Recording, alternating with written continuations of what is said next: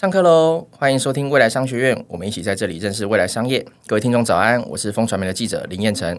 相信很多人都有听过五十二周存钱法，就是说刚开始起步的时候，虽然存的不多，但是我们透过每一周都进步一点，那随着时间慢慢的累积，成效也会越来越有感。同样的道理，如果我们把平时挂在嘴边的这个 ESG 的口号用在日常生活中实践，是不是就没有想象中的那么枯燥乏味，或是遥不可及的呢？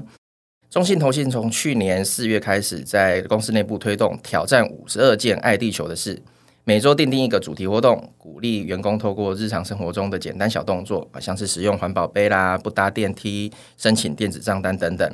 那到现在也超过一年的时间了，今天我们就很荣幸邀请到中信投信的总经理张玉哲来现场和我们聊聊这一年时间过去，他们到底做出什么成效。总经理早安，呃，主持人以及各位亲爱的听众朋友，大家好。是我们刚刚聊到你们这个挑战五十二件爱地球的事情，听起来真的是蛮有趣的。那可不可以跟我们分享一下，当初怎么会想要推广这样的活动呢？呃，我要谢谢彦辰哦，我想其实很好玩的。这是去年我们公司啊内部发起的 EAG 的活动之一。嗯，我想当时因为公司刚成立，我们成立了 EAG 的一个工作小组。那除了接轨我们中信金控整体的 EAG 永续政策落实，主管机关呃，我想主管机关这边也推了一个永续发展转型的执行策略以外，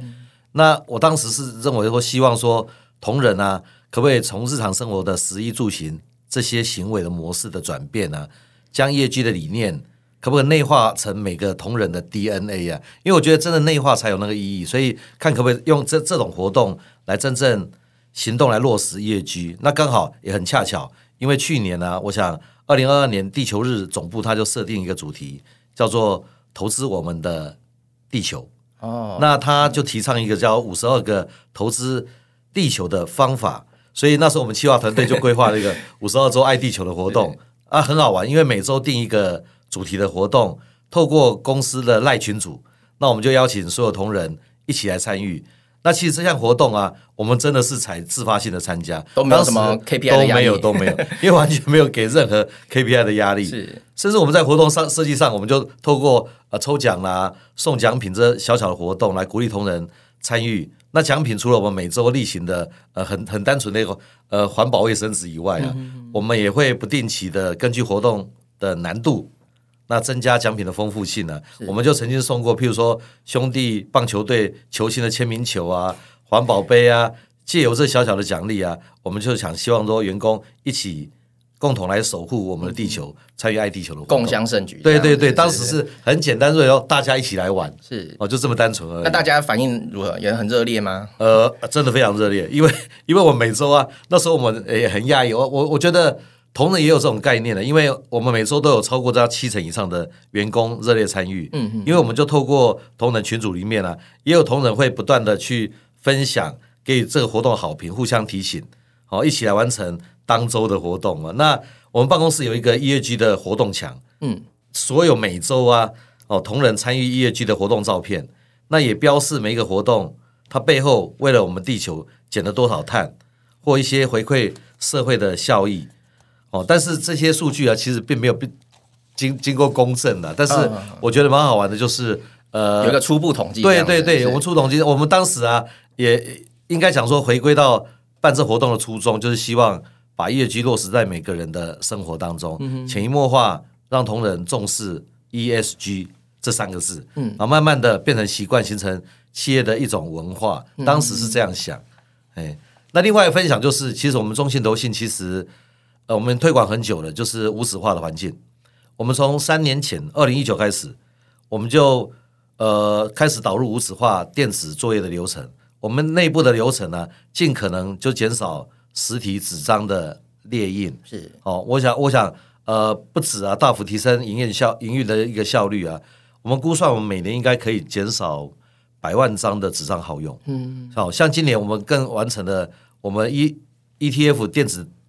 账单的一个系统，我们也鼓励客户啊申办电子账单，直接在线上申请，他会直接寄到我们的信箱，这样子，这样比较方便，而且啊，他就不用还要透过邮寄啊，透过印刷啦。我想对客户而言，他更快速的可以收到这些讯息，也更方便。对对对，而且你为地球减少碳排量的累积，哎，这真的非常可观。我想每个人只多多用一点点心，然后举手之间，其实就会慢慢的让我们的地球。成为更好的样貌。我们当时也是初衷就是这样子，想想达成这种效果。那如果以我们刚刚提到这个活动来讲，你们这一年来，你们初步统计，你们累积了哪些成效？比如说减了多少的碳排啊，然后或是其他的相关数据，可以跟我们分享一下吗？呃，因为这个，如果说减少碳排的过程当中啊。呃，因为这个没有真正经过公公、哦、没有验证这样，没有没有经过公证，第三方的公证机构直接认证，嗯，所以但是我们是有自己换算，嗯，自己换算的过程当中去去去减碳的一个逻辑，包包纸张这些都都都是一样的。那总经理，我们刚才提到这个活动，你们有没有比较有趣的例子可以举例让我们说跟我们说明一下，哪一些是比较可以引起同仁共鸣的？呃，我举个例子好了，譬如说我们呃鼓励同仁说不要搭电梯。嗯，少搭电梯，嗯嗯，就走楼梯，对不对？那因为我们公司在十二楼，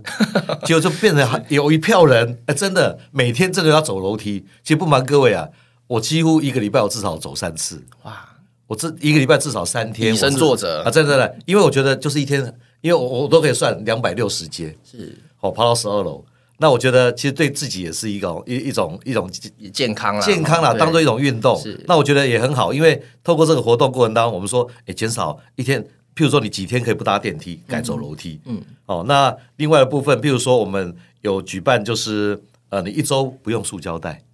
哦，那就很好笑哦，不用塑胶袋，那你就会斟酌。譬如说，你说，诶，今天人家买东西的时候，诶，不用，都不用，你这直接给我就好了，不用，都不用。那我觉得它只是小小的动作，那我觉得大家都会共鸣，因为我觉得我们在赖群组里面，因为会分享嘛，嗯嗯，那所以就是很多的动作，不管不管呃，刚刚才讲的这这几项小动作，还有譬如说呃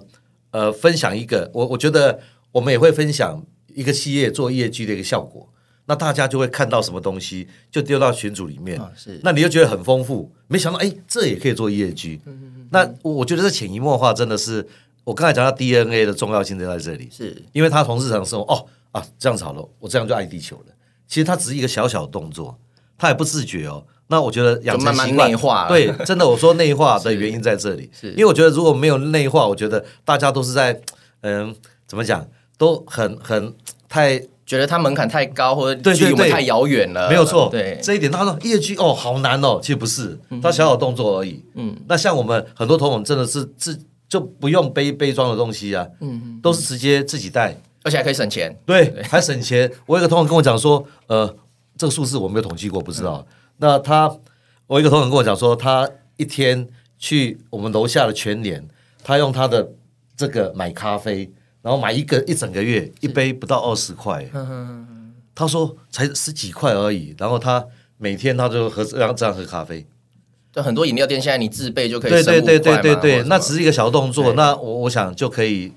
呃内化成 DNA，我觉得是非常不错的。嗯，那关于这一系列活动，你们接下来会继续办吗？今年有没有什么更新的主题？呃，其实啊，因为啊响应太热烈了，因为真的大受好评，所以我们许多那个虽然五五十号都已经结束了，但是我们第二届目前。呃，在规划当中，如果没有多大问题，我六月份就会开跑了。哦，就会开跑，到时候也会再公布这样子。呃，对，我们第二届啊，是把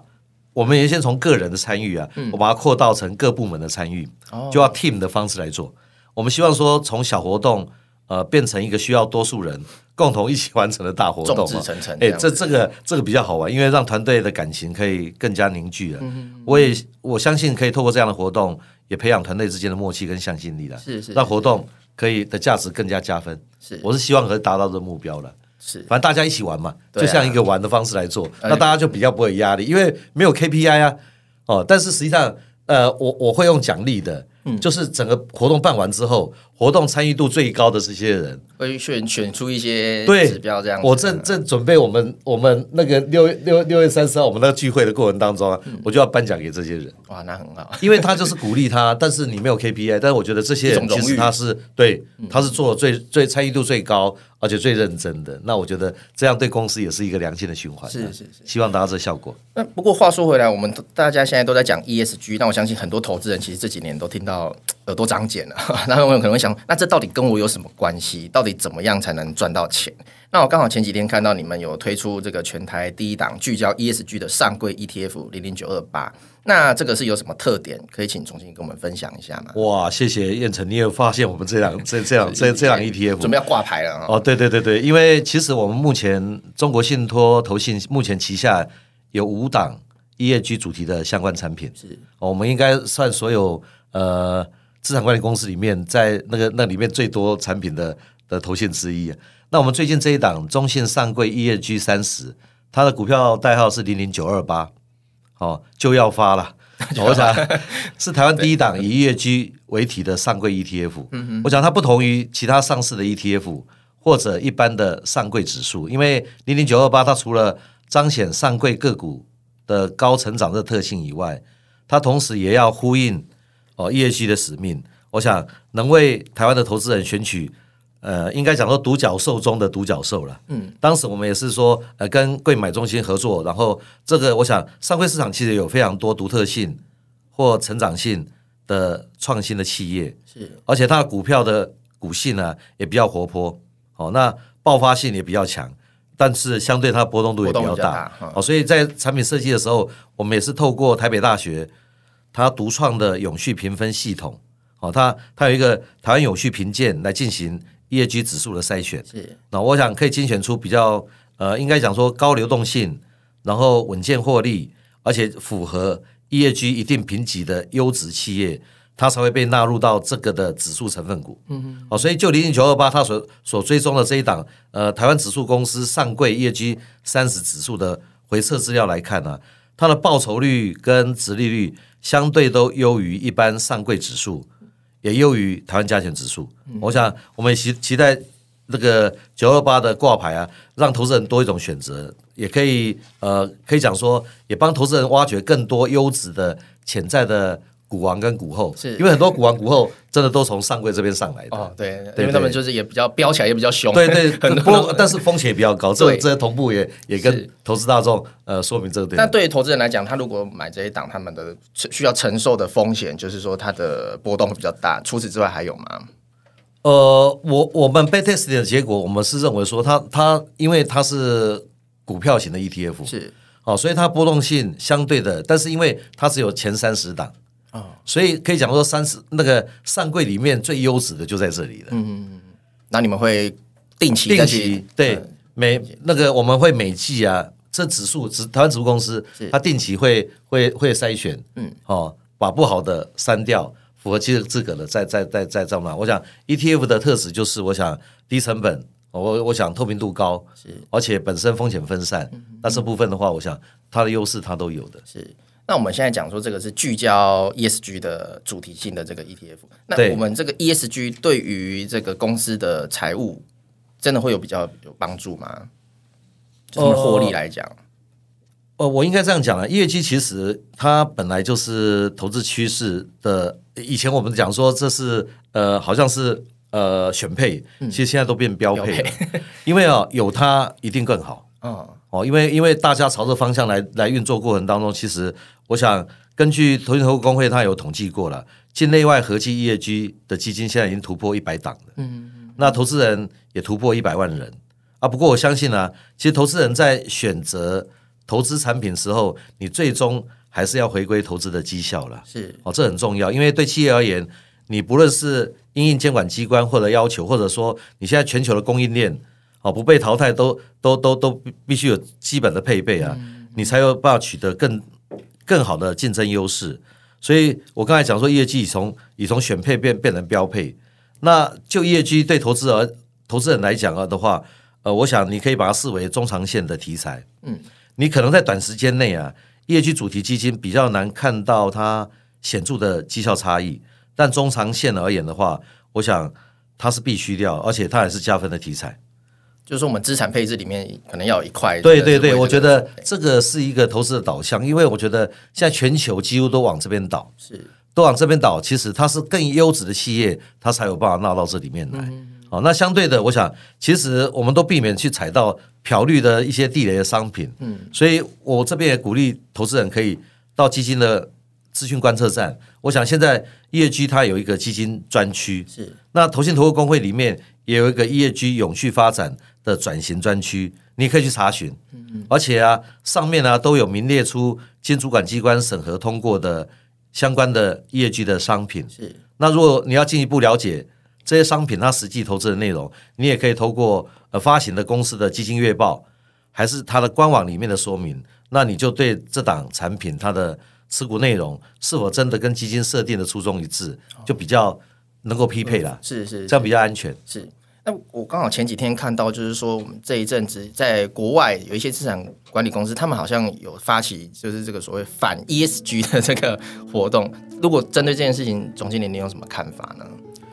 呃，我我我觉得，其实投资人，你如果真正要选的过程当中，其实到最后还是其实重视绩效了。哦，绩效。哦，那你如果因为业绩变得你绩效不好，其实这就是选择。因为举个例子，业绩其实你就不会去投一些，譬如说赌博行业啊、军火、军火但是这些东西，有人认为说我要高报酬，他搞不好认为说有战争，他可以。发这方面的财，嗯、那这就不是我们的选项。是是是，我想那个各有各的选择，也是一种价值的。对对对，价值观不一样，是你你所投的方式就不大一样。了解。所以我们这一集从爱地球，然后再讲到 ETF 的相关产品，那总归来说，其实都是跟这个 ESG 有关系。那希望我们可以透过一些比较简单的方法，那在日常生活中一步一步慢慢的去实践，那不止累积财富，同时也能让我们的环境更加永续发展。那今天谢谢我们张育哲总经理和我们分享这些精彩的故事。未来商学院，我们下次见，拜拜，拜拜，谢谢大家，谢谢。